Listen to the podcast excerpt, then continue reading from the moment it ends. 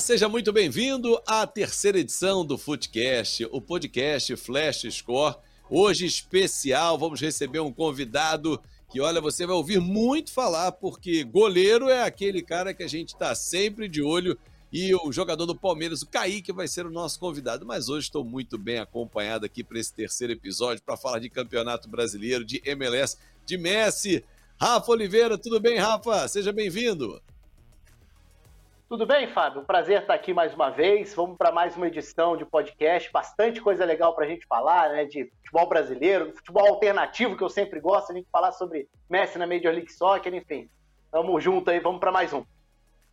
Vamos para mais um, Edu. Que bom ter você aqui no nosso podcast. Está em todas as plataformas. A galera está curtindo, comentando e compartilhando. Seja bem-vindo, Edu.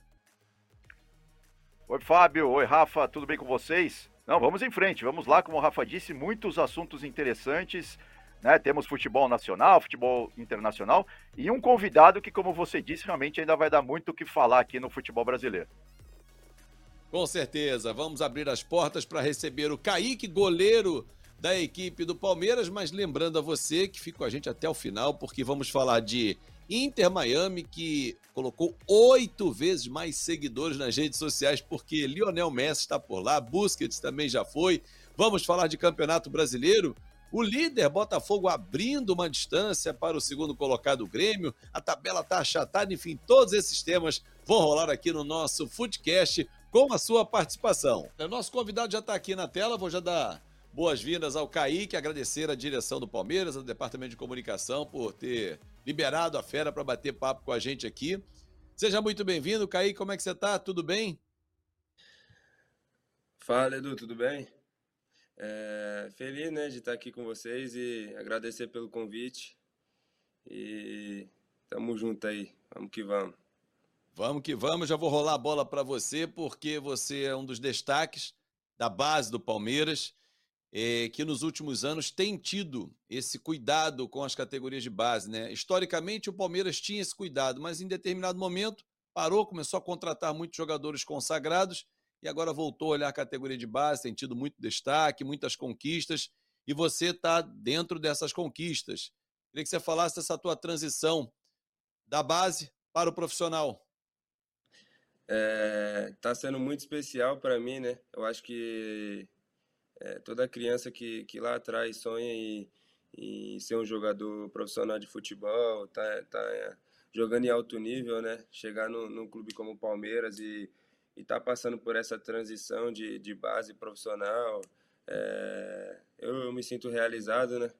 E agora é trabalhar para poder é, conquistar bastante títulos também no profissional. Edu, rola uma bola aí para o nosso convidado. Claro, claro, Fábio. Bom, Kaique, você é, tem trabalhado, né, obviamente, no dia a dia com, com o Abel, né? Mas também na seleção teve a oportunidade aí de trabalhar com, com o Ramon, né? Isso é muito diferente? Cada técnico realmente tem o seu sistema ali de trabalho e tal? Ou você é, acha que os dois têm um, um, trabalho mais parecido do que diferente? Como que você está avaliando aí esses dois trabalhos aí que você, obviamente, participou nesses últimos tempos? Ah, eu acho que os dois trabalhos é, foram muito bons, muito bons, né? É, o Abel, como, como vocês sabem ver aí, é um cara fora da curva, que, que sabe lidar muito bem, é, tanto com o lado profissional de jogador, quanto com, com o lado humano também. E o Ramon, pô, é uma pessoa maravilhosa, o trabalho dele também é, fez um, um, baita trabalho no, no Sul-Americano com a gente, que a gente é, conseguiu né, é, sair campeão. Infelizmente na Copa do Mundo é, a gente foi eliminado, mas acredito que faz parte do processo também. É, mas os dois são, são ótimos treinadores, sim. Rafa. Bom, é, primeiro, bem-vindo ao Kaique, prazer falar com você. Queria te perguntar, voltando um pouquinho, o Fábio falou sobre os nomes, né? O Palmeiras tem nos últimos anos se notabilizado por ter uma base muito forte, né? E o Palmeiras conseguiu meio que preencher essa lacuna é, que por muito tempo o Palmeiras tinha dificuldade em fazer essa transição, em colocar os jogadores no, no profissional. E nos últimos anos, mesmo com o Palmeiras se tornando um clube de investimento bastante alto, e também por isso, na forma de se reforçar na base, o Palmeiras começou a fazer esse caminho ficar mais natural. Então, talvez se a gente pegar, do Gabriel Jesus para cá, né? o Palmeiras passa a ter com frequência, mais ainda nesses últimos anos. E você faz parte aí, não é exatamente a mesma geração, porque cada um tem uma idade diferente, mas o Palmeiras vem com muitos nomes muito badalados na base, né? Então o Hendrick é o principal deles em termos de visibilidade, mas se a gente for falar de Luiz Guilherme, de Estevam, é, de Giovani, enfim, vários jogadores jovens que o Palmeiras vem lançando, fora vários que já fazem parte do grupo principal também. Eu queria que você falasse um pouco sobre como que foi a sua chegada ao Palmeiras, porque o Palmeiras tem sido muito forte na captação de jogadores jovens. Acho que esse para mim é um grande diferencial da base do Palmeiras. A maneira como o Palmeiras consegue fortalecer lá atrás, a origem, a chegada desses jogadores. Queria que você contasse para a gente um pouco dessa sua história da chegada ao Palmeiras. Ah, então, é... eu cheguei em 2018, se não me engano. É... Passei um período de, de monitoramento lá dentro. Eles me viram jogar na portuguesa, passei um período de monitoramento. E nesse período eu fiquei uns, uns dois meses, três meses só em monitoramento e daí fui aprovado e desde então, desde de quando eu fui aprovado, eu já tinha é, um pouquinho do... Eles já me levavam para treinar no profissional e já pude vivenciar essa experiência que eu acho que, que foi o que, que fez, o que agregou muito também é, no meu processo durante a base. E foi isso. Aí, desde 2018, trabalhando firme para poder alcançar meus objetivos, que é ganhar bastante título no Palmeiras. Agora, o, o, o Kaique, assim, a gente olha o Palmeiras e tem um zagueiro que é admirado pelos adversários, inclusive, e imagino que ele seja um espelho para vocês. Estou falando do Gustavo Gomes. Queria que você falasse como é o dia a dia com esse jogador que tem uma liderança muito grande, não só técnica, como também uma liderança ali dentro do grupo. A gente observa nas partidas a, a importância dele. Queria que você falasse da relação com o Gustavo Gomes. E daqui a pouco, claro, que a gente vai abordar com você o Abel Ferreira, né? Porque é um treinador que vem ganhando muitos títulos com o Palmeiras. Mas queria que você falasse do Gustavo. É, então, né? Acho que todo mundo fala isso. Ele é uma referência, é, não só para mim, mas é, para todos os atletas lá. É um cara que, pô, você chega na academia cedo, o cara já tá lá trabalhando. Aí você, no outro dia você vai chegar um pouquinho mais cedo. Aí ele tá lá trabalhando primeiro, é o primeiro a chegar, o último a sair. E trata todo mundo bem, com uma humildade, tipo, excepcional. Então, é uma referência para todo mundo. Tanto dentro como fora de campo. Agora, Kaique, você falou também né, da questão da, do Mundial, né, da, da, da Copa do Mundo lá, que o Brasil foi desclassificado para Israel, né? Israel chegou a ser uma surpresa importante naquele campeonato. E, e, eu queria entender até que ponto aquele jogo, se realmente vocês se surpreenderam, né, com, com o time de Israel, que obviamente é um time que não tem muita é, muita tradição, né? Não aparece muito no, no cenário mundial do, do, futebol. E obviamente o que, que deixa de, de ensinamento, de aprendizado, uma derrota como aquela, Kaique? Ah, eu acho que a gente não foi pego de surpresa porque é, o Ramon passou, a gente teve pré-eleição um dia antes, é, no mesmo dia também do jogo, é, análise né, do, do, dos nossos analistas sobre o adversário, é, mas acredito que foi mais ali na, tipo, no jogo, a gente, a gente conseguiu fazer os gols, mas tomamos os, os, os gols de empate e, e o de virada logo em seguida e deixou a gente muito nervoso e acabou que que a gente foi eliminado, mas é, não, não fomos pego de surpresa porque a gente analisou o adversário, só que não, não conseguimos é, é, sair com a vitória, né? Aproveitando esse gancho do sub-20, aí, é, essa seleção que se classificou, que foi até as quartas, foi uma seleção que jogou no início do ano o Sul-Americano. Né? E o Brasil vinha, o Brasil foi campeão mundial sub-20 em 2011, mas depois o Brasil em 2013, 2017, 2019 não se classifica né, para o Mundial. De alguma forma, isso representou alguma pressão para o grupo, o fato do Brasil, uma potência em revelar jogadores, e que em nenhum momento parou de revelar jogadores, né, mas por uma série de circunstâncias é, não vinha se classificando com muita frequência para o Mundial. E aí eu queria que você falasse se de alguma forma isso foi assunto, isso foi pressão, isso foi responsabilidade, ou se não muda em nada. E queria que você falasse um pouco sobre essa experiência de enfrentar outras escolas. O Brasil teve na fase de grupos, por exemplo, Itália e Nigéria, né?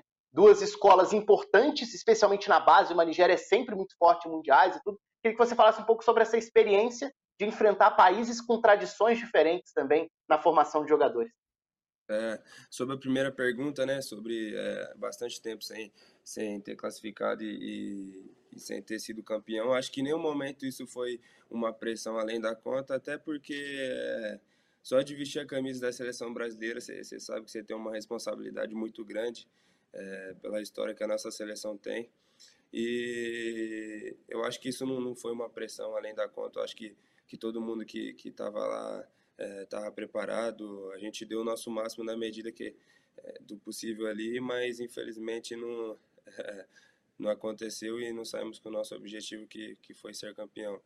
Agora, sobre a segunda pergunta de, de, de enfrentar outras escolas, né? É, acho que acredito que, que isso agrega bastante para nós assim. É, a gente tem, acho que tem uma visão de que tipo a gente é muito, tipo, é muito superior e tudo mais, só que do outro lado eles também, né? Eles também evoluem, eles também se preparam muito bem e acaba que o futebol, futebol tá ficando tipo é, igual, né? É óbvio que, que vai ter alguma, algumas qualidades que, que o Brasil tem, que é o, o drible, e coisa do tipo que vai diferenciar os nossos jogadores, mas taticamente e, fisicamente é, futebol tá, tá, tá igual. Agora, o Kaique, em relação ao futebol tá igual, se deve muito à questão física hoje? A questão física se impõe muitas vezes em relação até à técnica? É, eu acho que isso também, isso também é, é, faz assim a diferença, porque querendo ou não, é, o jogo tem no, é, 100 minutos com acréscimo.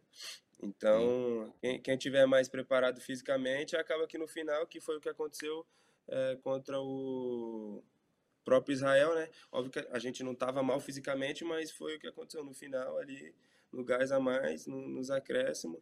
Eles empataram ali, viraram e saíram classificados, que, que fez eles chegarem na SEMI. Agora, Kaique, você também, nos campeonatos que você tem disputado, né, você tem conseguido defender pênaltis. Né? Eu queria entender um pouco como que é esse seu estudo, como é essa preparação. Claro, tem o treinamento né, no, no campo, né, no, no, no, dia a dia, mas imagino também que tem aquele cuidado especial de assistir muito aos outros jogadores né, que, que você vai enfrentar para saber como eles batem, enfim, como que é essa esse, esse treino, né, esse estudo para pro, pro, a defesa do, dos pênaltis? Ah, geralmente é um dia antes da partida, é, o analista passa para o preparador de goleiros e é, os dados né, dos batedores, quem geralmente costuma bater os pênaltis no, no, do time adversário. E o, geralmente o preparador passa para mim, né? E daí eu fico analisando, analisando. E graças a Deus, quando chega no jogo, é tudo dá certo ali. Costumo falar que é Deus também que, que, que me ajuda naquele momento, porque querendo ou não, é um momento de muita ansiedade. É, ainda mais o que foi o que aconteceu no, no Sul-Americano contra a Colômbia, no, na Copa do Mundo contra Israel ali, que, que são momentos de muita ansiedade mesmo. Mas é, isso faz parte de, de, de, de um estudo da, da, análise de desempenho, do preparador de goleiro também, que passa uns treinos relacionados a, a pênalti. E graças a Deus vem dando tudo certo. E você tem algum tipo de inspiração específica assim, em relação a, a determinados aspectos do jogo mesmo? Assim, ah, é, seja no, no, próprio Palmeiras, tem um goleiraço como Everton, seja é, pelo mundo, e falar, pô, esse cara tem um tipo de posicionamento, ou um certo movimento, ou determinada parte do jogo dele que você olhe como inspiração, assim, quais são os seus ídolos na posição aí, quais são as inspirações para você? É, Rafa, acho... e, e, o Palme... desculpa, Kaique, só para complementar o que o Rafa disse, não só um goleirão, como o Palmeiras tem uma escola de goleiros, né? Se a gente voltar lá nos anos 60, Exatamente. 70, enfim, sempre grandes goleiros. Ah, não escondo isso, é, isso de ninguém. Acho que minha maior referência tá, tá dentro do clube mesmo, que é o Everton, é, que é um cara que vem fazendo a diferença nesses últimos anos. É, Para mim, o, o, melhor do Brasil. E eu acho que é isso, né? Para quem quer chegar é, no, nos lugares mais altos, para quem busca ser o melhor, tem que, tem que ter a referência dos melhores e e para mim, é, minha referência hoje é o Everton. Agora, o Kaique, dentro dessa história da referência e tal, quando você era pequenininho, você era bom na linha ou não? E com o pé não era muito bom, por isso que eu fui ser goleiro. E aí te pergunto isso porque hoje a exigência para o goleiro de jogar com os pés é muito grande. Né? Iniciar o jogo, o zagueiro recua, o torcedor não quer ficar desesperado e vai recuar para o meu goleiro, não. Ele quer que o goleiro saiba trabalhar. Como é que é o, o Kaique desde, desde novo com os pés? Pô, vou falar, eu nem jogava futebol, eu jogava handball, pô. Aí, aí acabou que é, fui fazer, fazer testes de, de futebol, fui aprovado e eu era bem diferente do, dos outros garotos na época e, e, graças a Deus deu tudo certo. Hoje eu tô, tô no, no maior campeão do Brasil, no melhor do Brasil e, e é isso aí. Mas você era goleiro de handball? O handball, é. Não, não, não, eu jogava de meia direita e ponta também. Ah, tá. Não, porque o goleiro do handball é uma perguntar... posição ingrata, né? Toma mais, toma mais gol do que defende, né? Basicamente. É, As é. estatísticas mostram isso. Sim. Não, é, eu ia perguntar exatamente isso, porque é assim, a aptidão com as mãos, obviamente, você já traz da, da experiência anterior, mas é, o fato de não ser goleiro não deixa de ser interessante, curioso também. Então, você acaba chegando tarde, digamos, é, no mundo do futebol. E assim, o que, que do, do handball, da experiência anterior, ou até que ponto você chegou a pensar em, em ir para uma carreira profissional no handball? Como é que foi essa sua relação com o esporte? Aliás, como que ela é até hoje, se você ainda acompanha, gosta, enfim? É, então, é, eu gostava muito de handball, né? Mas acabou que eu, eu sou de uma família muito humilde, daí para treinar eu precisava de dinheiro da passagem e não tinha ajuda de custo na época e era bem difícil. E daí eu fui pro futebol. E hoje, graças a Deus, tudo tudo tudo vem dando certo. Agora, o Kaique, o futebol brasileiro está passando por uma transformação. Né? A seleção principal é provável que tenha Carlo Ancelotti como novo treinador em breve. Em breve, daqui a um ano, né? Tudo leva a crer que a CBF irá esperar um ano. Você projeta uma Copa do Mundo, 2026 é muito perto, 2030 seria um sonho. O que, que você projeta para a tua carreira, já que você vem fazendo as seleções de base também? Ah, eu, eu sonho muito grande. É, eu busco sempre, sempre o mais alto possível e é, só me preparo para as oportunidades, independente do, do que acontecer, é, de, de qualquer situação, de qualquer possibilidade é, que eu não controle eu só me preparo para, se caso acontecer, eu estar tá preparado e poder dar conta do recado. Edu. O Kaique, e muito se fala também, né, no caso específico do Palmeiras, da questão da, da Hoje, obviamente, outros estádios também já tem a, a grama sintética, né? Para o goleiro, isso realmente tem alguma diferença jogar, sei lá, no, no Allianz Parque, que tem a grama sintética, ou em outros estádios com a grama natural, caso, sei lá, do Morumbi ou do, do Maracanã, enfim, o Mineirão, né? Vale, apesar que o gramado do Mineirão ultimamente não está lá essas coisas. Mas, enfim, tem muita diferença para vocês, não? Ou isso realmente é uma coisa mais de extra-campo hoje? Ah, eu acho que tem a diferença sim, né? O gramado sintético é. Depende do gramado, é um pouco mais rápido também. Mas eu acho que a maior diferença que um goleiro pode sentir é quando é, o campo da grama natural tá, tá bem judiado ali, que pode influenciar na, até na, no desempenho do goleiro, né? Com a bola desviando ali e sofrendo gol. Então acho que, que o maior, é, maior é, diferença, assim, acho que é, que é do próprio da própria grama natural. É, se o campo estiver ruim ali, pode influenciar, mas eu acredito que no sintético é mais tranquilo. A bola, dependendo do sintético, vai estar mais rápida, mais, mais devagar, mas aí é só fazer a, adaptação ali no aquecimento que, que tá tranquilo. Kaique, você falava da questão da, da ambição, né? Da, pra carreira e tal. Claro que isso é extremamente importante e até tudo que você já conquistou até agora. Queria que você falasse sobre uma particularidade, assim, algo que não deixa de ser interessante. Vale para você, vale para o Mikael também, né, outro goleiro importante, titular em boa parte do ano no Sub-20. Vocês dois têm um potencial tremendo, uma realidade em seleção de base, uma realidade dentro da base dos clubes, mas assim, uma referência interna que ao mesmo tempo que deve inspirar muito, complica para você pensar em arrumar uma brecha, né? Porque Palmeiras tendo Everton, vale o mesmo pro, pro Mikael tendo Bento no Atlético Paranaense, por exemplo, por isso eu citei o Mikael também. Como que é lidar com isso? Porque no caso do goleiro, diferentemente de outras posições, né? Você não tem muito é, a coisa do vou trocar num jogo, vou entrar, vou ganhar minutos e tal. É mais difícil.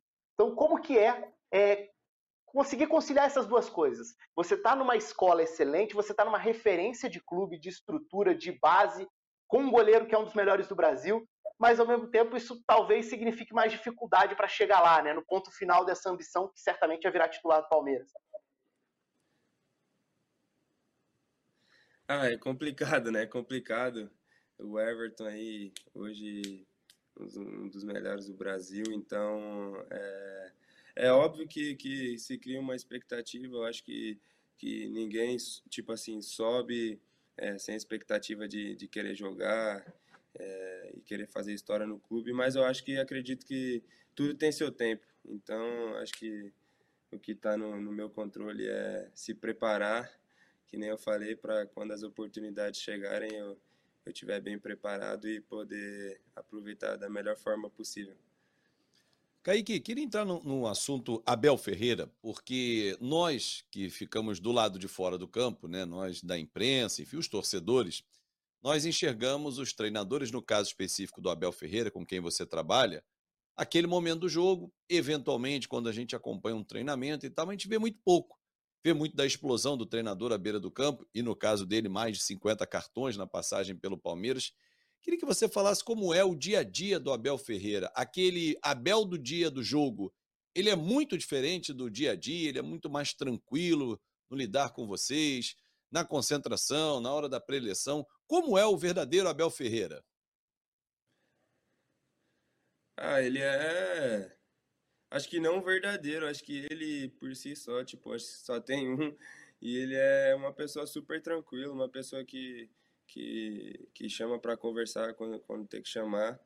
E, e, é isso, mas ele é uma pessoa excepcional. Um, cara que está ali para ajudar, tanto o lado profissional quanto o lado humano também, que é o que faz a, uma grande diferença, na minha opinião. e é isso, cara.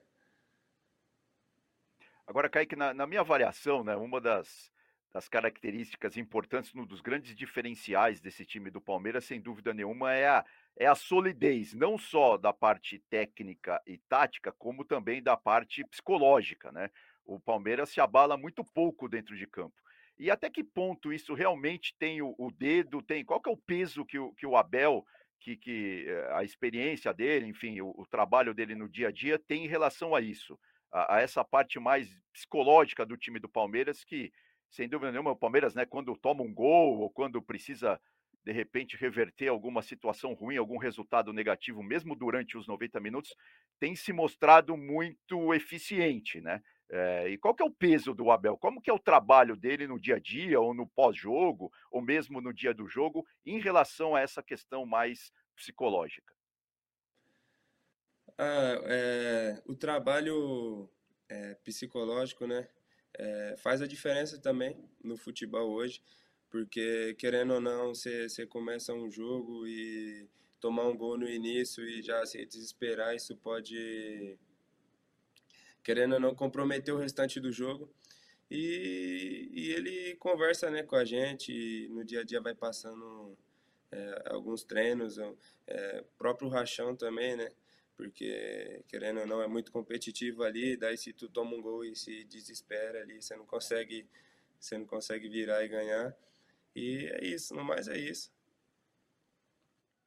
Kaique, você falou sobre os títulos, né? E o Palmeiras coleciona títulos na base, você inclusive. Queria até que você falasse se teve algum mais marcante, eh, teve Copinha, teve Brasileiro Sub-20. Aliás, eu até estava na transmissão da, do título do Palmeiras em Itaquera contra o Corinthians, né? Que é óbvio, é muito marcante, seja na base, seja no profissional e tudo. Mas enfim, queria que você falasse sobre se algum desses teve um sabor especial, fica mais marcado para você, mas principalmente pegando outro gancho. Você falou, quando você falou sobre a, a experiência no handball, você falou sobre a, a origem da família humilde e tudo. Eu queria que você falasse sobre qual foi o momento marcante para você que você pensou seguinte: eu estou conseguindo, eu estou conseguindo chegar a essa carreira, eu, tô, eu vou é, traçar meu caminho no futebol profissional. Esse é meu caminho. Se teve um momento assim da realização, você se dá conta de que o sonho estava virando realidade. Aí não necessariamente foi num título, pode ter sido bem antes, pode ter sido em uma partida, até sem o mesmo peso de um título, mas queria que você falasse sobre isso. É, então, é um título que, que foi muito especial para mim foi o brasileiro. O oh, brasileiro não, desculpa. A Copa do Brasil agora contra o Flamengo. É, foi um título bastante especial para mim por, por eu ter feito é, uma partida ali, na minha opinião, maravilhosa, né? Ter feito uma defesa ali no finalzinho que contribuiu ali para levar para os pênaltis. Nos pênaltis é, fiz uma, uma, uma defesa ali e consegui ajudar o, o, grupo a ser campeão e fechar o ciclo da, da categoria é, 2002, né, que, que eles estavam em transição para profissional e, e aquele título ali está né, tá marcado até hoje. E você pode repetir a segunda pergunta, por favor? Se teve algum momento, seja num jogo, num treino, num título, que você se deu conta e teve a realização de que estava chegando lá, de que a carreira como profissional no futebol era uma realidade, que as coisas estavam indo para um caminho bom, até tendo é, em vista a, a, família humilde, a origem, a dificuldade que você chegou a ter em outro momento da vida? Acho que foi agora, recentemente, com minha, minha extensão de, de vínculo é, com, com profissional e quando eu cheguei lá no vestiário. E era uma coisa que, tipo, eu falava para minha mãe assim, e daí ela falava: Não, relaxa. Eu, eu falei pro meu, pro meu empresário também, que é como um pai para mim, o Marcelão eu falava, pô, Marcelão, só quero chegar lá no vestiário e, e ter minha foto lá também. Que cada, cada jogador tem sua cabinezinha, né, com a sua foto é, no vestiário de treino. E daí eu sempre falei para ele, só quero ter minha foto lá. E daí, com essa, depois dessa extensão de vínculo, eu cheguei da, da Copa do Mundo, aí me apresentei lá no profissional, entrei no vestiário e daí minha fotinha tava lá. Aí foi tipo, me senti muito realizado mesmo de, de poder, querendo ou não, fazer parte mesmo da, daquilo ali, que é uma sensação maravilhosa. Ah, mas tenho certeza, né, Kaique, que após essa realização de sonho, outros você já está objetivando, já tem ali, ah, quero ser isso, jogar aquele jogo, conhecer aquele estádio, jogar, atuar naquele estádio, enfim, quais são os sonhos do Kaique? Porque pegar pênalti é uma realidade, não é mais sonho do goleiro. ah, é, foi que nem eu falei, eu costumo sonhar muito grande, costumo é, buscar é, coisas grandes, então acho que o meu grande sonho, assim, um dos meus grandes sonhos é fazer história no Palmeiras e chegar numa seleção principal, vencer uma Copa do Mundo e está entre os melhores do mundo ali. Agora, Kaique, você também. Você falou, obviamente, que a sua referência aqui no Brasil é o goleiro Everton do Palmeiras e tal. Mas e lá fora, né? Porque hoje em dia a gente consegue ver muitos jogos, né? Principalmente da Europa e tal. Tem algum goleiro que, que esteja jogando lá em alto nível, mesmo em times que a gente, sei lá, nem acompanha tanto, que você curte, que você gosta do estilo, que você de alguma forma se espelha, Kaique? Tem, tem sim. O próprio Ederson, né? Campeão da Champions agora e é uma referência para mim com de jogo com os pés. É, hoje, na minha opinião, um, um dos melhores com jogo, de jogo com os pés. Joga muito e participa muito né, da construção com, com o time e isso faz com que ele esteja ali em uma das minhas referências também. E estendendo essa pergunta do Edu, tem algum campeonato que você goste mais, seja de acompanhar ou de sonhar em jogar também? Não estou nem falando necessariamente em jogar lá, mas assim, que você goste de ver e que você talvez tenha como objetivo de chegar a jogar um dia. Claro, uma Champions, talvez, mas uma Inglaterra, uma Espanha, uma Itália, uma Alemanha, enfim. A Premier League, né? Premier League é, é uma, um dos torneios mais difíceis ali. Eu acho que os melhores estão lá também e e eu tenho um sonho de, de jogar uma Premier League, uma Champions League e quem sabe ser campeão, se Deus quiser. Ô, Kaique, é, a, a, nossa profissão nos dá o privilégio de conhecer grandes nomes, de acompanhar grandes trabalhos. E, por exemplo, o Canhotinha de Ouro, tricampeão do mundo, Gerson, eu tive a honra de, de virar amigo dele, trabalhamos juntos em, em, algumas emissoras. E ele sempre me dizia o seguinte: ele era um exímio cobrador de pênaltis. Ele falava assim, Fábio, você não precisa olhar para a bola, porque a bola não vai se mexer, você tem que olhar para o goleiro. É nele que você tem que tirar a concentração e saber escolher o lado. E aí, do outro lado, o goleiro, o que faz? Olha para o jogador, olha para o pé do jogador para tentar tirar a batida dele para o lado que vai. Qual é a tua, a tua tática numa cobrança de pênalti? Então, vai como eu te falei, né? Da análise de desempenho também. É... Eu estudo o jogador antes, pelo, pelo que me passam, né? E daí, com isso, eu tento uh, induzir ele de alguma forma uh, na hora do pênalti, ou até mesmo é, tipo, deixar ele acreditar que lá é o canto dele mesmo, que ele, que ele, que ele tem que bater lá e tudo mais. E isso vai desde ficar na trave do lado que ele bate, já para dar uma sensação para ele que, pô, é lá mesmo, é lá mesmo. E depois dar uma passadinha pro outro lado antes dele, dele bater na bola, só para ele ver que tu foi pro outro lado e depois voltar. Então tem, tem muita, muita coisa envolvida aí, muito trabalho. Ou seja, a, a, sua intenção, Kaique, é fazer com que ele faça o que ele sempre faz, né? Que ele não mude de. de, de... Por exemplo, eu estava lendo essa semana uma história, essa história é conhecida, interessante.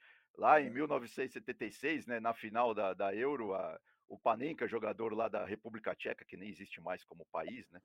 Ele falou que treinou dois, ele que inventou, a, pelo menos o que apareceu assim num grande jogo, a cavadinha ele deu uma cavadinha no meio do gol, né, lá em, contra, na final contra a Alemanha, né, e a República Tcheca foi campeã naquela, naquela, naquela vez, naquela oportunidade.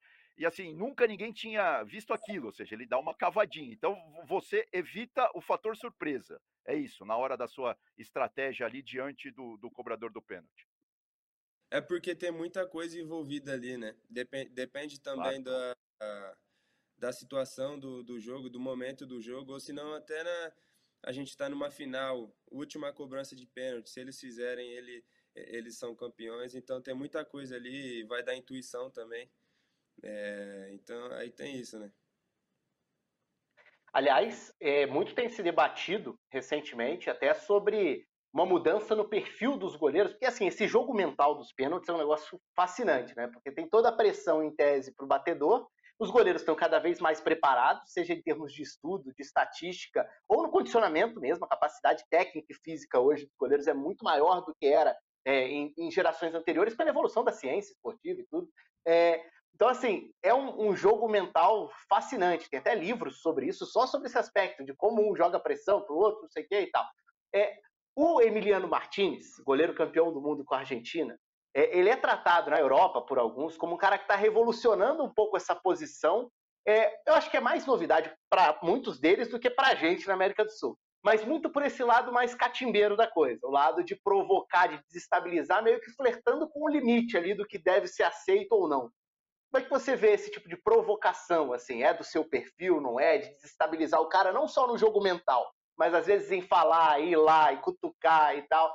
Porque eu sei que alguns goleiros já fazem isso na base do futebol brasileiro e no profissional, então isso existe na América do Sul há 300 anos. Mas isso tem sido muito falado depois da Copa do Mundo. Ah, é válido também, né? Tem bastante goleiro que usa esse método. É... Eu depende das circunstâncias, foi que nem eu falei, depende do, do momento do jogo ali. É...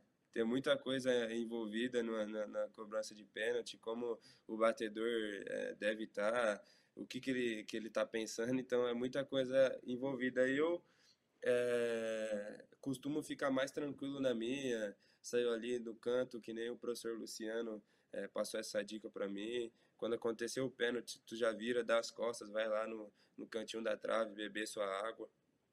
É, dá uma esvaziada na mente para poder se concentrar é, na, na, na, cobrança do batedor ali e poder estar tá tá bem com a mente vazia mesmo para dar o melhor e conseguir defender o pênalti.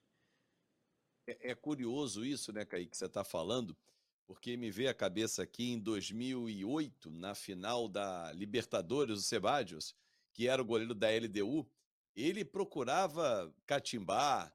Na hora que o, que o Thiago Neves, que foi o craque do jogo, fez três gols naquela final, que levou para prorrogação e pênalti, o Osta, o Conca, eles foram cobrar, em alguns momentos ele saía do gol, aí ia na direção do cobrador, e o cobrador parava, não, co não cobrava, e ele tirava a concentração. É, você não, você já disse, não, eu vou lá, bebo minha água, fico de costas, tal. tem jogador que pisa na marca do, do, do pênalti ali. Cada um tem uma catimba, né? Mas acho que isso que o Rafa falou, o, Emiliano Martins também atrapalhou vocês, porque essa que ele ficou para um lado e para o outro na Copa do Mundo, ô, oh, parou, parou essa brincadeira aí, tem que ficar paradinho. Acho que estão privilegiando quem faz gol e não quem defende, hein, Kaique? É, tá complicado. Lá no, na Copa do Mundo Sub-20 também, eu fui é, ali no momento do jogo, eu falei, ah, vou tentar dar uma desequilibrada nele ali, mas não, não, não consegui, não pude, o juizão já veio, já falou, fica paradinho aí, é, não, não, poderia nem ficar batendo nas traves, nem bater palma direito, aí deu uma complicada na gente sim, mas tá tranquilo, a gente é, vai, vai arrumando novos métodos aí de, de poder defender os pênaltis. Desequilibrar né, o, o batedor e defender os pênaltis. Agora, que a gente está falando muito aqui de pênalti, mas tem falta também, né? Cobrança de falta que está cada vez mais raro, inclusive, principalmente aqui no futebol brasileiro, a gente vê é, gols não só de falta, como de fora da área e tal. Primeiro eu queria ver se você concorda. É claro que você é novo, né? Eu já vi muito mais futebol, né? Nos anos, sei lá, 90 tinha gol de fora da área, gol de falta, grandes batedores e tal. Por que, que você acha que está ralhando essas, essas, esses gols, essas cobranças de falta que, que acaba dentro do gol, Kaique? Ah, eu acho que pela qualidade dos goleiros também, né? Que tá chegando mais nas bolas e fazendo mais milagres. É, mas acho que talvez por falta de, de, de treinamento também, não, não se treina mais é, intensamente, né? Tipo, falta como, como treinava, pelo que, que eu acompanhei, pelos vídeos que, que eu via. Mas eu acho que é isso. Acho que é, é, os jogadores é, começarem a treinar mais especificamente, que nem fazia antigamente, acho que, que vai começar a voltar naturalmente. E expectativa para essa sequência, para essa reta final de 2023? Você está nesse processo aí da transição do, da base para o profissional. É, a gente já falou sobre ambições, sobre a referência que tem na titularidade. Enfim, queria que você falasse um pouco sobre suas expectativas para essa sequência de temporada. É um Palmeiras que certamente vai brigar como tem brigado nos últimos anos como forte concorrente aos títulos. É, queria que você falasse as suas expectativas pessoais mesmo. Assim, o que, que você espera desse ano de 2023, nessa largada, nessa virada da sua carreira né, profissional? Eu acho que o que está definido para mim agora é essa Libertadores Sub-20, né? Que a gente viaja terça-feira. É, e eu acho que o meu foco total está nela de poder é, ser o, o, sermos né, o grupo inteiro é primeira vez campeão dessa Libertadores Sub-20 e fazer história. Mais história ainda na base do Palmeiras e depois dessa Libertadores, é, seja o que Deus quiser, né, de, de ficar integrado de vez no profissional ou não, continuar nessa transição até o final do ano, mas é, o foco agora está tá na Libertadores Sub-20 e em trazer o título para o Palmeiras. Kaique, boa Libertadores para você, excelente carreira e que você brilhe muito na seleção brasileira para que todos nós possamos ter aí mais um grande goleiro. Você sabe que Marcos, campeão do mundo, veio do Palmeiras para consagrar na seleção brasileira, dentre tantos outros. Então, que você siga brilhando na sua carreira e muito obrigado pela sua atenção aqui com o nosso podcast, o Foodcast, o podcast Flashcore. E até uma próxima, Kaique. Eu que agradeço aí pela oportunidade. É, um grande abraço aí para todos vocês e qualquer coisa é só chamar. Obrigado aí por tudo. Tamo junto. Com certeza. Valeu. Kaique, batendo um papo com a gente aqui, falando muito sobre a carreira. Grande abraço ao Kaique, até uma próxima. Edu, Rafa, olha, vamos entrar em Campeonato Brasileiro, hein? Temos muitos assuntos a tratar aqui no nosso podcast Flashcore, o Footcast, na nossa terceira edição, o terceiro episódio que você está curtindo, comentando e compartilhando.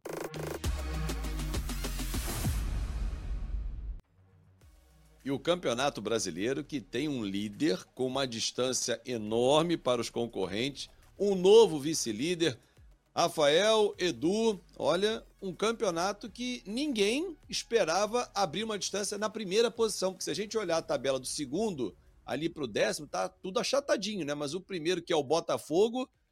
Edu, queria ouvir você primeiro aí. O que, que você acha desse, desse Botafogo no Campeonato Brasileiro? Nós que recebemos aqui o Luiz Castro no nosso primeiro episódio do Footcast.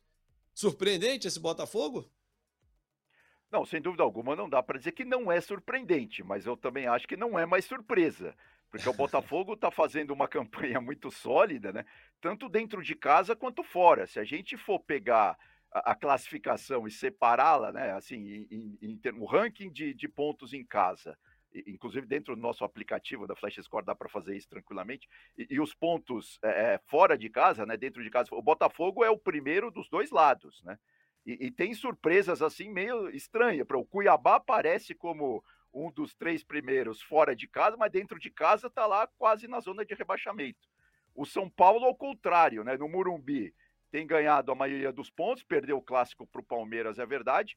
Mas se você for pegar a classificação só é, do, dos pontos obtidos fora da, do, em jogos como visitante, o São Paulo e o Corinthians estão na zona de rebaixamento.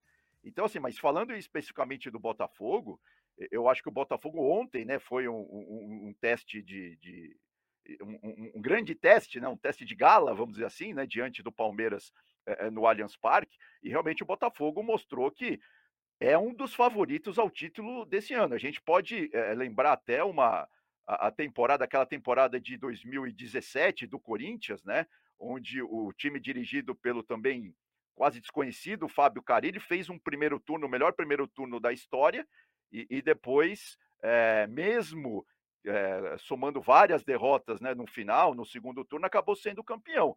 Então, o Botafogo, sem dúvida nenhuma, por esse arranque, né, já estamos aí com 12 rodadas, sem dúvida nenhuma, é um dos favoritos. Eu não diria que é o favorito, não, não estou dizendo que vai ser campeão, que vai ganhar, mas sem dúvida alguma é um dos favoritos, vai brigar pelo título, tudo indica até o fim.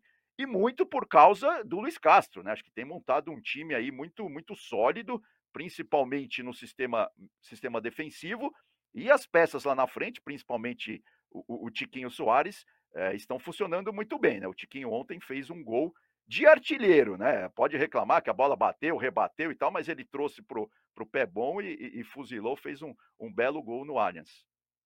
É, eu costumo brincar, o Rafa, que quando a fase é boa, tudo dá certo. É, o Gustavo Gomes cabeceou, pegou nas costas do Piquerez, sobrou o Rafael ia tirar, o Zé Rafael ia tirar da área, sobrou em quem? No artilheiro que estava ali, só falando, toca aqui para mim que eu resolvo. Mas ele é adversário, mas a fase é boa, a bola até procura. É, agora, tem como explicar, num campeonato estadual, o Botafogo não ter ido à semifinal, ou seja, ficou fora daquele momento em que os quatro grandes avançam. Aí ele vai disputar a Taça Rio, nem comemora quando ganha. O torcedor ficou bom, esse campeonato brasileiro vai ser um sofrimento. Essa disparada do Botafogo em tão pouco tempo de uma competição para outra? É, é muito impressionante. A campanha do Botafogo é muito impressionante. Acho que duplamente. É surpreendente porque era difícil colocar o Botafogo como um real candidato a título.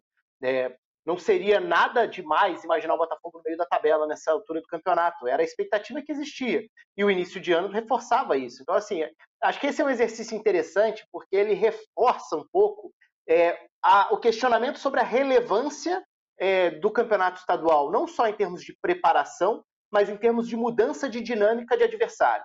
É, eu acho que é um, essa é uma realidade muito marcante. assim na, A gente pensa no calendário de futebol brasileiro e além de atropelado, sem muito tempo, além de trocar de técnico toda hora e tudo, é, o campeonato estadual, em tese, é uma preparação para o campeonato brasileiro, mas ele não é, né? Porque ele te traz expectativas e demandas e exigências diferentes. Um time que pode jogar num cenário nacional como um time de contra-ataque, por exemplo.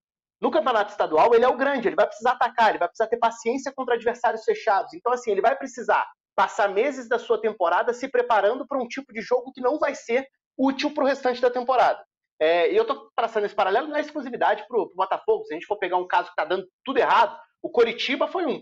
O Coritiba, no início do ano, ele parecia ter um treinador moldado para montar sistemas defensivos, o Antônio Oliveira, que acho que já está tornando o Cuiabá mais competitivo, mas no Campeonato Paranaense ele precisava ser o time da posse de bola, o time que controlava, o time que precisava se impor diante de adversários de divisões inferiores, alguns até sem divisão nacional. Aí chega no campeonato, não foi bem, tá? Nesse modelo de jogo, inclusive demitiu o técnico e tudo. Chega no campeonato nacional, era óbvio que o Coritiba teria que fazer um campeonato de tentar se defender mais e tudo. Eu estou pegando o Coritiba para pegar exatamente o exemplo oposto ao Botafogo. O Botafogo teve um início de ano que, para muitos clubes, ele é descartável quando a gente pensa em preparação de time, de jeito de jogar, de sequência de trabalho. E aí eu acho que está um dos pontos, para mim, mais legais de ver o Botafogo bem. Que não só é o resgate do clube como um todo, porque o Botafogo há muito tempo não se via como um clube para estar onde está, no topo da tabela, e não só por estar como líder isolado, mas por estar, de fato, como um, um candidato que ele se tornou. É, eu acho que a, a, a forma como a condução, a gestão do clube mostra algo que no futebol brasileiro é quase impossível. Mostra como um treinador é capaz de dar a volta por cima, mesmo quando o trabalho parece não apresentar bons resultados. Se você tem a confiança de que o trabalho está sendo bem feito no dia a dia, de que esse é um cara capacitado, de que o conhecimento que ele já tem do elenco, de que as transformações de elenco podem vir de forma gradual, por que não manter esse cara e esse cara dar a volta por cima? No Brasil é quase impossível ver a recuperação de um time com o mesmo técnico. Porque quando vem um período de baixa, ele já é demitido quase imediatamente. Então, acho que essa é uma lição, e é difícil usar o termo lição aqui, porque, é, como o futebol brasileiro é muito cruel, se o Botafogo não é campeão, vão usar esse ano para o Botafogo como um fracasso. E ele não terá sido um fracasso. Se o Botafogo terminar o campeonato, sei lá, em terceiro, quarto, quinto, ainda terá sido um campeonato muito bom do Botafogo, acima das expectativas. E esse é outro desafio, o ajuste de expectativa. No Brasil, muitos treinadores são vítimas do próprio sucesso. Você começa com uma sequência boa, quando vem uma oscilação natural, é, vem uma demissão logo na sequência. Mas assim, é muito relevante o que o Botafogo faz, porque esse aproveitamento é superior ao Flamengo do Jorge Jesus, campeão, por exemplo, de 2019. Aquele time terminou com 90 pontos. O Botafogo, com aproveitamento atual, teria 94, 95 pontos. É claro que é difícil manter isso para o campeonato todo, mas só o fato da gente colocar esses dois times na mesma frase acho que dá a dimensão do que o Botafogo tem feito. E a vitória para cima do Palmeiras, eu acho que é uma daquelas, assim, contundentes, uma daquelas que mostram, ó, o cartão de, ó, eu tô aqui não é por acaso, não. Pode ser surpresa, mas acaso não é. Então eu acho que realmente é a história do campeonato até aqui, possivelmente será até o fim, mesmo que não seja campeão. É, e o Botafogo tem um, um, outro detalhe, né? Não só dessa longevidade, o trabalho do Luiz Castro, que foi o nosso convidado, repito, aqui do nosso primeiro é. Se você não acompanhou depois desse nosso episódio, vai lá, acompanhe, clique, porque é um bate-papo muito legal.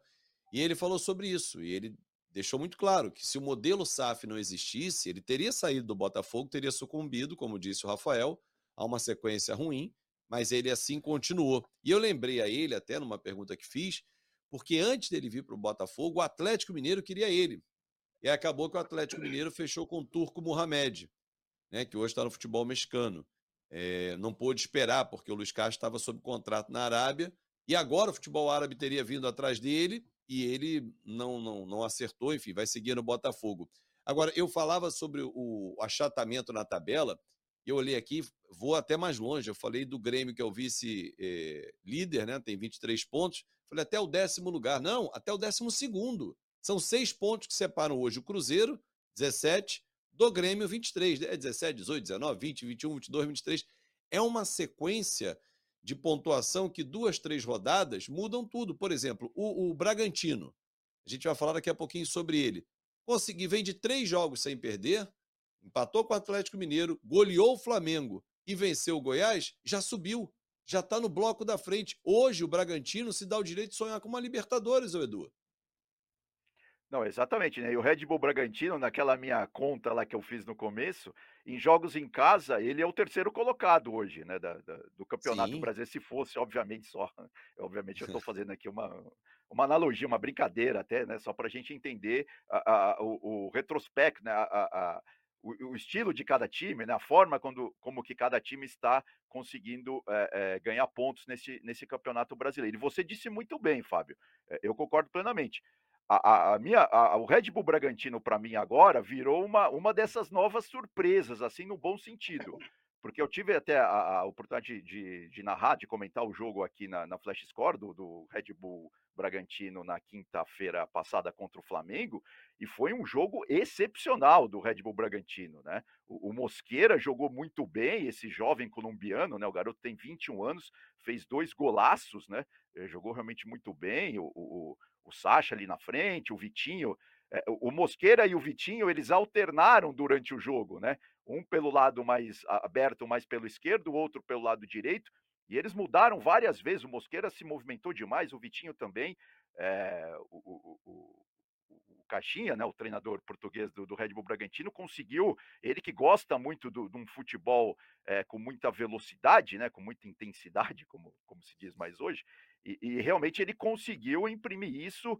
Ontem também, é, a gente está gravando esse, esse podcast na segunda-feira, né, e eu faço até um parênteses rápido sobre o Botafogo, porque ontem no pós-jogo do Botafogo eu senti umas frases ali, tanto do, do Castro como do Textor, que assim, eu não quero é, ser mensageiro de más notícias aqui para os torcedores do Botafogo, mas precisa ver se, se, o, se o Castro fica mesmo, né? Com essa. Ele que está sendo muito assediado aí pelo futebol lá do Oriente Médio, futebol árabe, enfim. Mas fechando o parênteses, voltando ao Red Bull Bragantino, vamos ver se o Red Bull realmente consegue agora, né? Como você disse, ele teve um, um salto aí importante na tabela, se ele consegue se manter aí entre né, o, o, primeiro, o primeiro bloco, vamos dizer assim, como você disse, também está tudo muito achatado ainda, né, em termos de classificação, mas essas duas últimas partidas do, do Red Bull foram realmente é, excepcionais na, na, minha avaliação. Né. Assim como é, tem aí, outros Rafa? times é, também tem... que vão despencando, né? Sim, sim, fala, é. Rafa. Não, eu ia falar sobre o Red Bull Bragantino até. Eu acho que o Red Bull Bragantino é um, é um clube que até pelo modelo dele, ele já é sempre interessante de acompanhar, né? É, mas eu acho que ele é um, clube, é um time que tende a ter muita oscilação dentro do campeonato, até por ser a menor média de idade do campeonato, né? Aliás, isso segue uma linha da Red Bull. Se a gente for olhar o Salzburg é a menor média de idade, mesmo hegemônico na Áustria. É, o New York Red Bulls é a menor média de idade da Major League Soccer porque o Leipzig virou uma exceção à, à regra, até por ter Sim. mudado o degrau um pouquinho, né? Passou a contratar jogadores também mais experientes, mas durante muito tempo foi um clube de jogadores jovens. Então essa é, é muito interessante ver essa prospecção é, e a você encontrar em mercados e era evidente que, o, que no Brasil seria muito natural explorar esse mercado sul-americano. Então você citou o Mosqueira, o Thiago Borbas é outro, né, o uruguaio. São jogadores jovens que que vão chegando e compondo o time. Acho que tem uma grande diferença para o que o Pedro Caixinha está conseguindo fazer nesse momento, que é, enfim, ele começou a ter várias opções de meio campo à disposição, porque desde o campeonato estadual era o tempo inteiro suspensão e lesão. Ainda tem jogadores fora, por exemplo, Raul que se machucou gravemente no início do ano de novo, né? Mas se a gente for olhar para esses últimos jogos, o Red Bull Bragantino está usando o Jadson vindo da lateral direita para virar um volante ao lado do Matheus Fernandes. Isso é possível por você ter Lucas Evangelista, Eric Ramírez à disposição. Em vários momentos, o, o elenco teve muitas dificuldades para escalar meio-campistas. Então, nesse momento, tem sido muito interessante taticamente os papéis dos laterais, entre aspas. Por, quê? Por que, que eu digo entre aspas? Porque o Jadson é volante, mas ele está partindo da lateral direita para fazer uma saída em 3-2-4-1, né? Tem sido um padrão do futebol mundial. E o Juninho Capixaba pela esquerda, né? Que é um lateral que não ataca o fundo, mas se projeta por dentro geralmente o fundo nessa formação fica com os pontas, e por isso até o Edu destacava os pontas que invertiam, né? Vitinho, Mosqueira, são os caras que abrem o campo na maneira do Red Bull Bragantino atacar. Então, é, eu acho que é um, um time que, por muito tempo, dava a sensação de quando vai vingar, assim, quando vai começar a jogar bem. E agora vieram boas atuações. Tomara que isso continue por mais tempo, mas eu acho que, por característica, é um elenco sujeito a oscilações dentro do campeonato. Aliás, essa é uma tendência no campeonato tão achatado, tão equilibrado, porque no meio desse grupo aí, desse bolo todo de clubes, como o Fábio destacava, tem realidades muito diferentes, né? Por exemplo, tem um Fluminense que em dado momento era um bicho-papão do campeonato pela forma de jogar, veio uma queda muito grande de desempenho. Você tem um Inter que fazia um campeonato bem ruim e ainda em desempenho está bem aquém do que foi no ano passado, mas conseguiu se colocar ali. Você tem um Grêmio que até semanas atrás parecia que estava sem muita opção, que o elenco tinha carências, que o Renato estava mudando radicalmente a forma de jogar, e agora ele está transformando isso em maneiras diferentes de escalar o time, e está conseguindo uma ascensão. Você tem um Cruzeiro que começou bem o campeonato, para a realidade dele, que era voltei à Série A, preciso lutar para não cair. Jogando bem, mesmo com um elenco modesto, e aí de repente veio uma sequência de sete jogos sem vencer, agora bateu o São Paulo, sete jogos somando competições. Né? Somando a Copa do Brasil. Então, assim, você tem realidades tão distintas nesse bolo aí, expectativas distintas. Palmeiras, um Flamengo, um Atlético, olha o nível de investimento desses clubes, né? E aí troca de treinadores em alguns, como o um Atlético Paranaense, por exemplo. Então, assim, tem muita coisa acontecendo nesse bolo de clubes, né? É, e curioso nesse bolo de clubes, você citou o Inter, é, o Inter ficou para mandar o Mano Menezes por um, uma vírgula.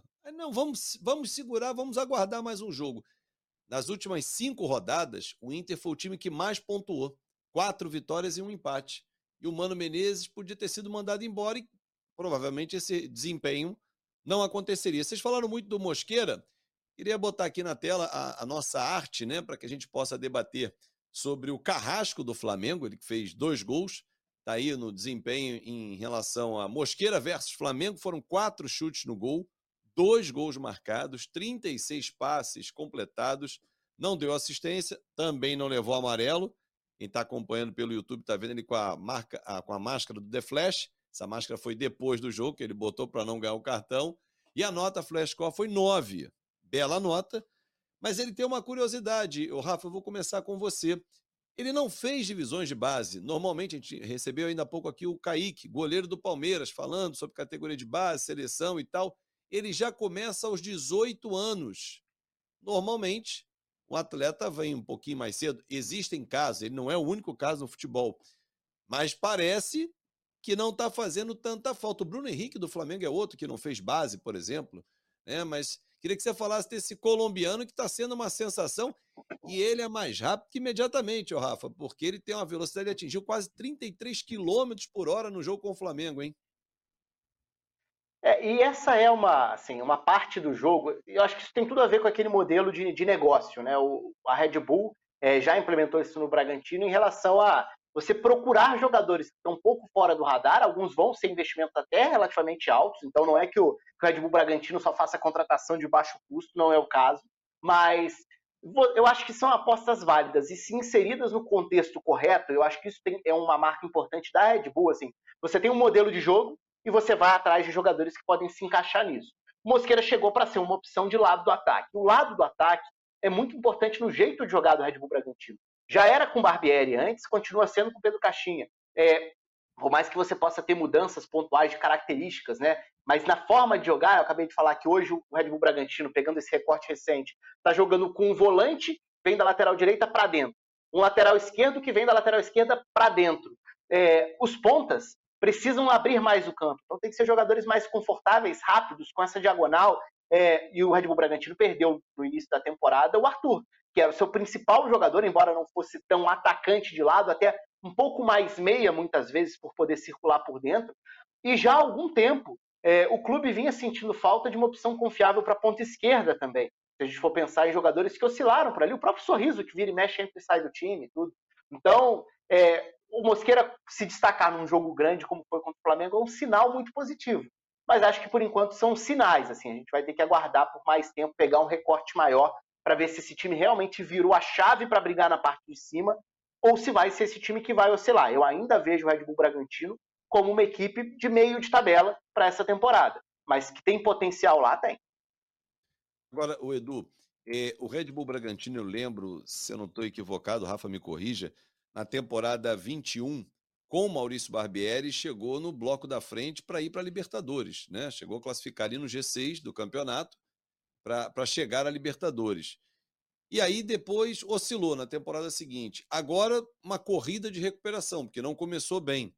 Esse Red Bull Bragantino pode ir em, em que estágio dentro do Campeonato Brasileiro, nesse recorte que a gente está chegando a um terço da competição agora? Não, eu, eu concordo plenamente com, com o Rafa, Fábio. Assim, é, ele virou a chave nesses últimos dois jogos. Agora vai, vamos ver se ele vai conseguir manter. Porque tudo isso que, que o Rafa descreveu é, muito bem, né? Do, dos laterais, dos pontas, o, o Jadson, o, o Juninho Capixaba pelo lado esquerdo, isso tudo foi o, o que funcionou muito bem, né? Tanto que depois do jogo contra o Flamengo, o, o, o São Paulo ficou meio sem palavras ali, né? Ele não conseguia explicar a derrota do Flamengo da forma como foi, porque foi 4 a 0 e poderia ter sido muito mais. Então, assim, eu, eu acredito que se o, o, o, o Red Bull Bragantino manter essa, essa pegada, manter realmente, conseguir manter essa estrutura de jogo que, que o Caixinha está conseguindo implementar ali é, dentro do time, é, é para brigar para Libertadores. Eu acho que sim, mas como, como o Rafa disse, eu concordo, é muito cedo, né? Foram dois jogos aí que, que o Red Bull realmente sobrou diante dos adversários. Vamos ver se con consegue manter essa pegada, principalmente porque o time é muito jovem, né? Realmente, o, o, o, Mosqueira, como eu disse, tem 21 anos e ele fez dois golaços e gols de meia distância, né? Coisa que também é raro no futebol brasileiro, como a gente estava até conversando há, há, minutos atrás com o Kaique. É, aliás, o detalhe, né, falou... né, Fábio? Oi, oi, Rafa, pois não. Você falou, falou sobre isso 2021, a grande campanha no Brasileirão, foi vice-campeão da Sul-Americana, né? Perdendo para o Atlético. Paranaense. Então, assim, foi, foi uma campanha, uma temporada excelente, foi o ponto mais alto do trabalho do Barbieri, que atingiu um nível muito bom. Depois, 2022 já foi bem decepcionante, mas o desafio de manter não é só de manter o nível, é também de manter os jogadores. Esse é um ponto para a gente observar, até no que vai ser essa dinâmica de trabalho como clube.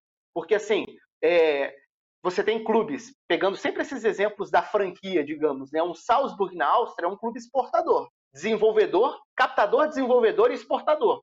O Red Bull Bragantino, se a gente for lembrar de 2021, ainda tinha Fabrício Bruno, hoje no Flamengo, Arthur, hoje no Palmeiras, é, Coelho, hoje no Atlético Paranaense. Chegou a ter o Claudinho como grande destaque, hoje na Rússia.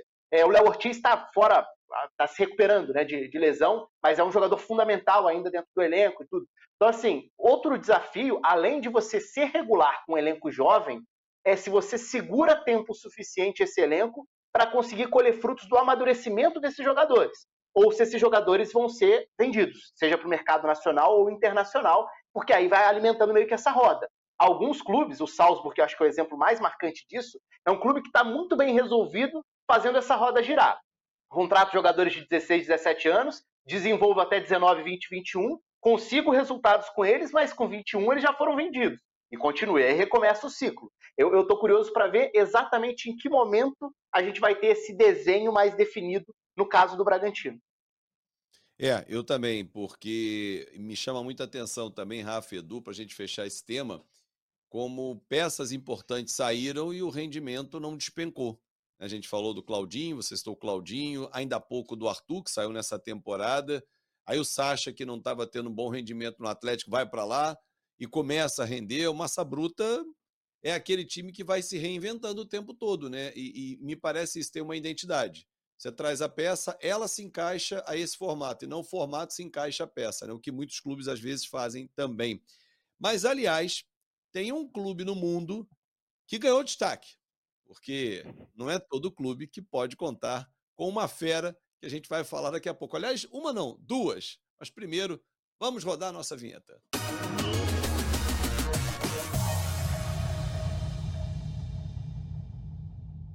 As estrelas na MLS. Um modelo diferente de sociedade em que há uma, uma concorrência entre os clubes, mas há uma disputa para que a competição saia fortalecida. Só que um rapaz chamado David Beckham não soube brincar, não, Rafael. Ele chegou lá e falou: Eu quero Lionel Messi.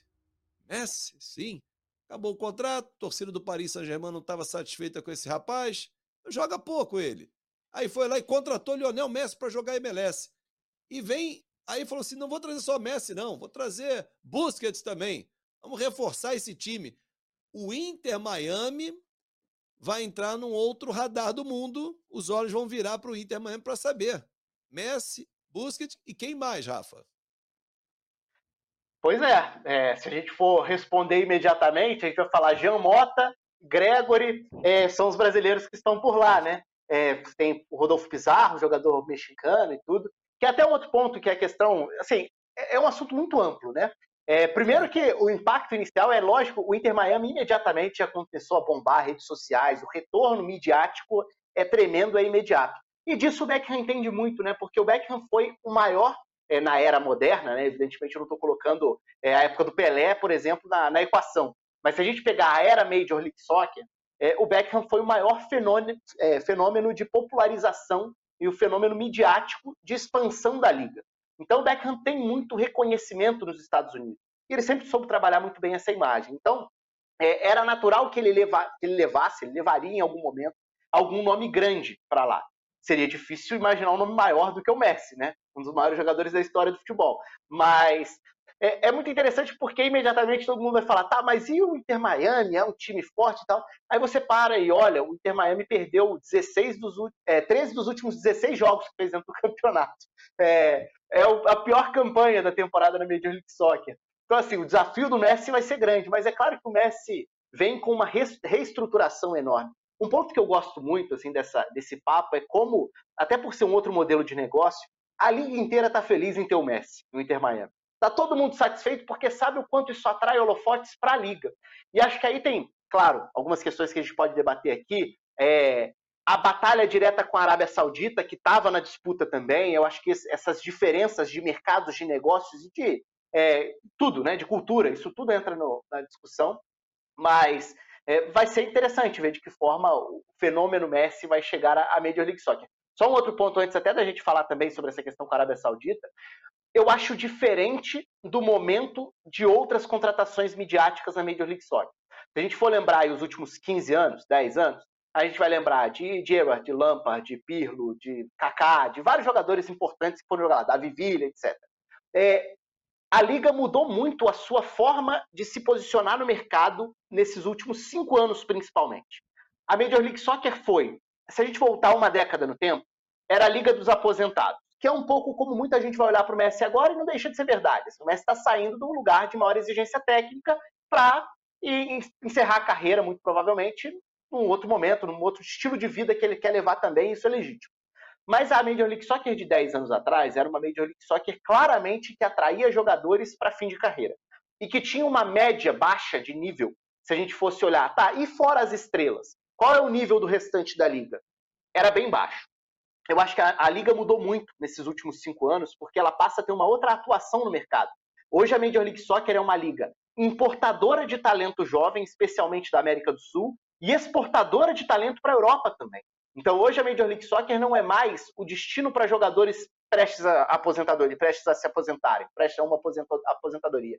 A Major League Soccer hoje, ela contrata muitos jogadores que se destacam no sub-20, por exemplo, no Equador, na Colômbia, na Argentina, até no Brasil. Se a gente for somar brasileiros, argentinos e colombianos, a gente chega a 100 jogadores na atual edição da Major League Soccer. E aí tem muitos venezuelanos, tem muitos uruguaios, e muitos desses são jogadores de até 23 anos.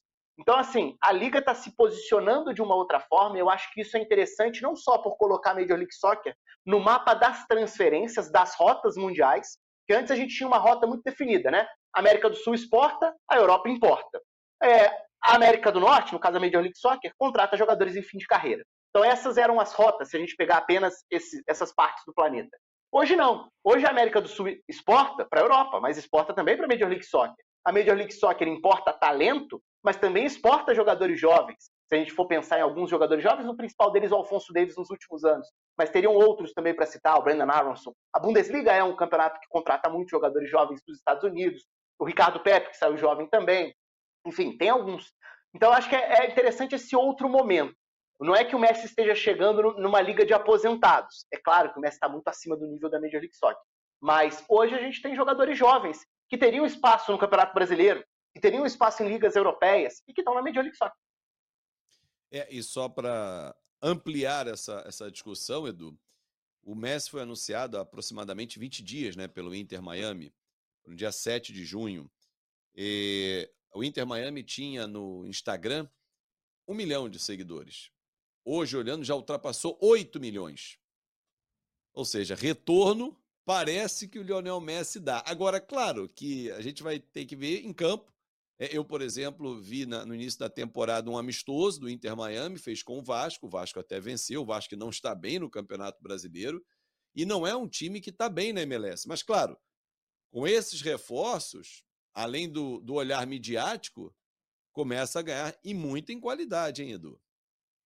Não, é, é, é uma questão interessante, né, né Fábio? A, a, a, como o Rafa bem colocou, a gente está falando de um grande business, né, de um grande negócio onde o Messi está se inserindo. É claro que, do ponto de vista técnico, tático, a gente vai ter que esperar um pouco mais para ver realmente como que o Messi vai é, se enquadrar né, nesse, nesse, nesse time, e como esse time, eh, como o Rafa disse, o time está quase. É que lá não tem rebaixamento né, na MLS. Então não vai cair, não vai cair para a segunda divisão. Agora, em termos de negócio, só para a gente ter uma, uma noção, né? Eu recebi até aqui um material da, da Universidade de Michigan, do professor Stefan Isimansky, que é de estudioso de gestão esportiva, né? Ele estuda muito a questão do futebol. Ele que é inglês, né? Então ele, ele conhece bem, né, a questão do futebol em si. A, a questão hoje da, da, da MLS é o seguinte: eles estão com 29 times e acabaram de anunciar agora o trigésimo, que é um time de San Diego que vai começar a disputar a, a, a liga em 2025. E, e só para você ter noção, Fábio e amigos e Rafa, um dos donos desse novo time é uma tribo indígena lá da região do sul da Califórnia, que está entrando no negócio do esporte. E, e, inclusive, tem um jogador de beisebol lá do, do, dos padres, né, que é, que é da, da, da, região lá também, que também vai ser um dos sócios desse novo time. Porque é o seguinte, a, a, a MLS ela tá com uma, com uma, ela tem um contrato com a Apple TV, por exemplo, de 2,5 bilhões de dólares para os próximos 10 anos é a mesma quantia da, da Premier League por ano com, a, com o, seu, o seu parceiro lá de, de televisão. A NFL, por exemplo, só para a gente ter uma noção, é 10 bi por ano, ou seja, quatro vezes mais.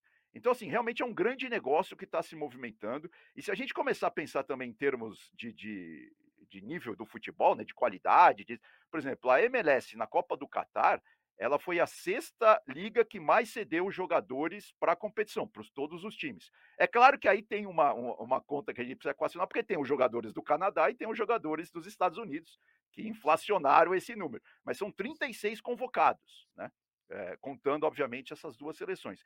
Então, assim, é um grande negócio que realmente veio para ficar, tem essa, essa rivalidade aí em termos de business com, com o Oriente Médio, né? Com, com a Arábia Saudita e tal mas sem dúvida alguma agora a MLS mudou de, de patamar com a chegada do Messi, né? Inclusive esse professor ele também discute, já tem uma discussão nos Estados Unidos agora em relação ao preço dos ingressos, porque os estádios da MLS eles são todos pequenos assim para o padrão do Messi. É tudo 25 mil, 30 mil, não passa disso, exatamente para não ficar muito lugar vazio.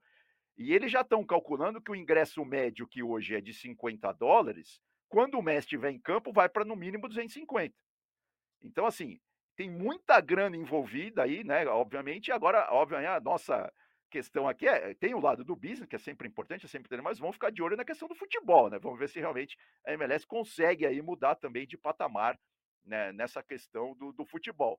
E que tem o Rooney, né, que foi para lá também, virou treinador, né, do, do time lá de Washington, da capital americana. Então, sem dúvida alguma, tudo indica que a MLS agora vai, né, ganhar um novo Assim como ganhou em 2007, como o Rafa lembrou, quando o Beckham foi para lá, né? E assim como tentou Agora, lá é... atrás com o Pelé também, mas aquilo era uma Sim. outra coisa. Aquilo, aquilo quase acabou nos anos 2000, aí eles recomeçaram tudo do zero.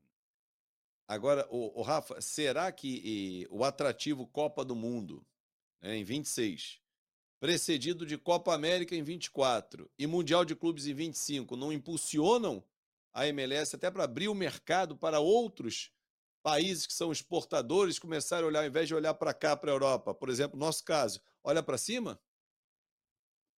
Ah, sim, é, a gente já tem essa, isso acontecendo, né? Alguns jogadores jovens saindo do Brasil indo para a Major League Soccer. É que, é que geralmente, por não ter muito holofote, né? São transferências até que são meio deixadas de lado. É, mas a Major League Soccer já consegue movimentar algum, alguns valores relevantes em transferências. É que o modelo de negócio é muito diferente, né? Acho que essa é, esse é o grande choque quando a gente coloca frente a frente as possibilidades que existiam para o Messi. A Arábia Saudita, a gente está falando de um investimento do governo, do fundo do governo. É, é, meio que um investimento ilimitado. Então, assim, você vai por valores estratosféricos, por salários absurdos. É, não tem nenhum problema, você pode ir pelo dinheiro e não tem problema nenhum. Uma escolha profissional, uma escolha de vida. Mas é, em termos de negócio, eu estou falando meramente nesse aspecto, a Major League Soccer é muito mais regulamentada, né? Enquanto na Arábia Saudita você vê esse movimento agora, especialmente do investimento para quatro dos clubes e tudo, é, tentando até atrair investimento de fora, mas especialmente botando dinheiro do petróleo, dinheiro do governo, na Major League Soccer a gente fala de é, dos jogadores designados, né, os designated players, que são os jogadores acima do teto salarial estipulado pela liga. Então é uma liga que, que tem muito mais esse cuidado com a saúde financeira do negócio. E o Edu tocou na questão da expansão, é muito interessante ver esse fenômeno, né? Porque a gente está falando de uma Major League Soccer se aproximando aí dos 30 clubes, dos 30 times, das 30 franquias, seja lá como a gente vai chamar isso, porque a gente se acostumou a falar no esporte americano muito em franquias, mas em 2016 eram 20, né? Olha o tamanho da expansão. É, a liga está se expandindo porque ela está enxergando mercados, e nos Estados Unidos, até pela, pela estrutura, pela questão da divisão geográfica do país mesmo, você tem muito isso, né, de detectar a importância de estar em certos mercados para atingir certas regiões. Então isso é muito nítido em outros esportes, como a NFL, como a NBA e tudo. E o futebol, o soccer, está chegando nisso. É claro que não em popularidade, mas ele se consolidou como um esporte é, que hoje é um sucesso de negócio ainda está muito distante de ser uma realidade entre as grandes ligas do futebol mundial. Aí é evidente que vai faltar. E até nessa questão da saúde financeira, tem um aspecto interessante, o Edu falava sobre a questão dos estádios, né? Até para ser, serem estádios pé no chão, de uma liga que está expandindo e que está crescendo e percebe que está conseguindo é, subir degrau por degrau, não é o caso de você sair construindo estádios gigantescos. O Inter Miami contrata o Messi tendo um estádio para 18 mil pessoas, que não deixa de ser algo bizarro de imaginar, né? O Messi é o cara que vai atrair a atenção do mundo num estádio muito pequeno, dentro da Liga dos Estados Unidos. Então, esse vai ser um ponto interessante. E sobre escolha ainda, né?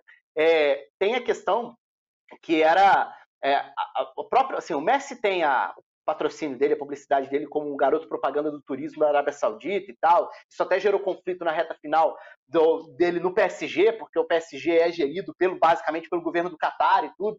É, e aí ele sai, vai fazer uma ação na Arábia Saudita, enfim. Agora, ele, ir para a Arábia Saudita. Não, desculpa, acharam que ele estava de férias, mas ele estava cumprindo o contrato. Aquela viagem para ele, para o Oriente Médio. É, e ir para a Arábia Saudita nesse momento, muito provavelmente, seria é, se colocar como um garoto propaganda da candidatura para a Copa do Mundo de 2030, que até nos últimos dias saiu a notícia de que a Arábia Saudita está fora dessa disputa, sendo que a Argentina seria é, será um país para rivalizar nessa disputa, ou seria, já que a Arábia Saudita está pulando fora. Então, assim, acho que tem alguns aspectos aí é, que gerariam um conflito para o Messi, porque uma coisa é você ser o garoto propaganda do turismo da Arábia Saudita, entrando ou não no mérito de achar isso correto ou não pelo que é a Arábia Saudita hoje. Mas é, para o Messi, o simples conflito com a Argentina já seria difícil de lidar. E acho que tem muito a questão do estilo de vida, a questão cultural. Não por acaso a Arábia Saudita, e é assunto até para uma outra edição, a Arábia Saudita também investindo muito dinheiro em contratações, ela está atraindo muitos jogadores muçulmanos. Né? Isso tem tudo a ver com a questão da cultura, do estilo de vida.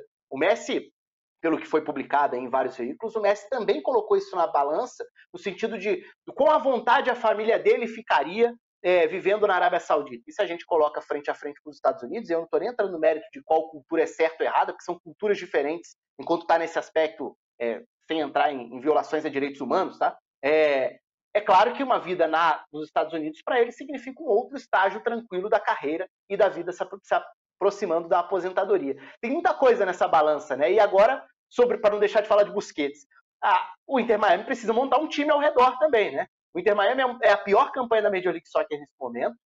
Tem uma das maiores médias de posse de bola, embora tenha sofrido muito com lesões essa temporada, com desfalques também. Mas assim, você contratar um Busquets é um cara que, além de ser um sócio do Messi na forma de jogar, é um cara que te dá estabilidade no meio-campo para pensar em ser um time de controle.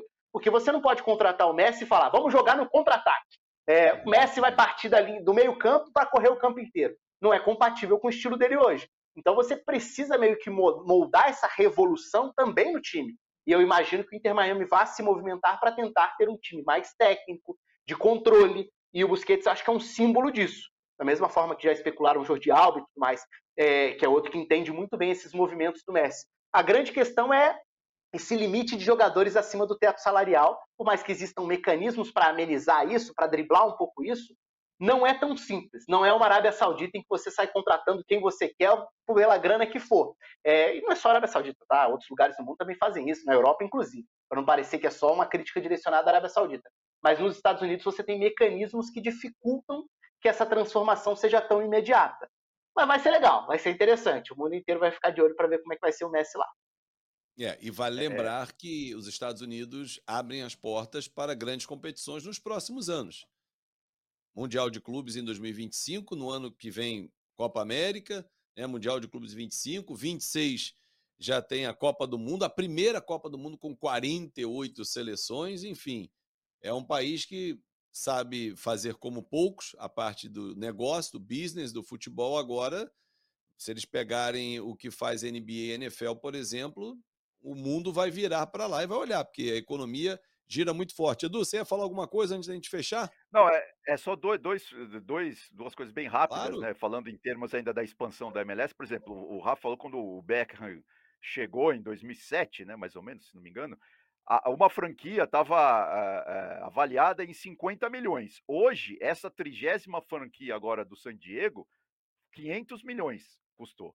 Ou seja, você vê o tamanho do, do business, né? Até em questão de popularidade, que, que o Rafa também tocou no assunto, essa, esse material da, da Universidade de Michigan tem umas pesquisas que, dependendo da região, principalmente numa faixa etária ali entre 18 e 30 anos, o futebol já tem uma popularidade maior que o beisebol, por exemplo. É claro que o basquete ainda está muito na frente, futebol americano também, ou seja, a MLS está embaralhando ali a coisa do business esportivo nos Estados Unidos, sim.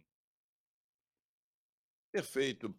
Rafael Oliveira do Gerard, foi um prazer bater esse papo com vocês no nosso terceiro Footcast, o podcast Flashcore. Espero que vocês tenham se divertido, você que nos acompanha nas plataformas de áudio, pelo YouTube, sempre compartilhando os nossos conteúdos e acompanhando as nossas transmissões aqui. Muito obrigado, Edu. Até uma próxima, hein? Até a próxima, Fábio. Prazer foi todo meu. Valeu, Rafa. Prazer, cara. Um grande abraço e uma boa semana. Até a próxima. Valeu, Fábio. Valeu, Edu. Valeu a quem acompanhou aí a gente. Um abraço. Até a próxima. Valeu. Muito obrigado. Ponto final no nosso terceiro episódio, Footcast, o podcast Flashcore. Espero que você tenha se divertido, tenha uma ótima semana com muita informação. Se perdeu algum conteúdo, pode voltar, porque aqui é a sua casa, é a casa onde você tem todos os dados. A maior base de dados do planeta é o time Flashcore. Até o próximo episódio. Tchau!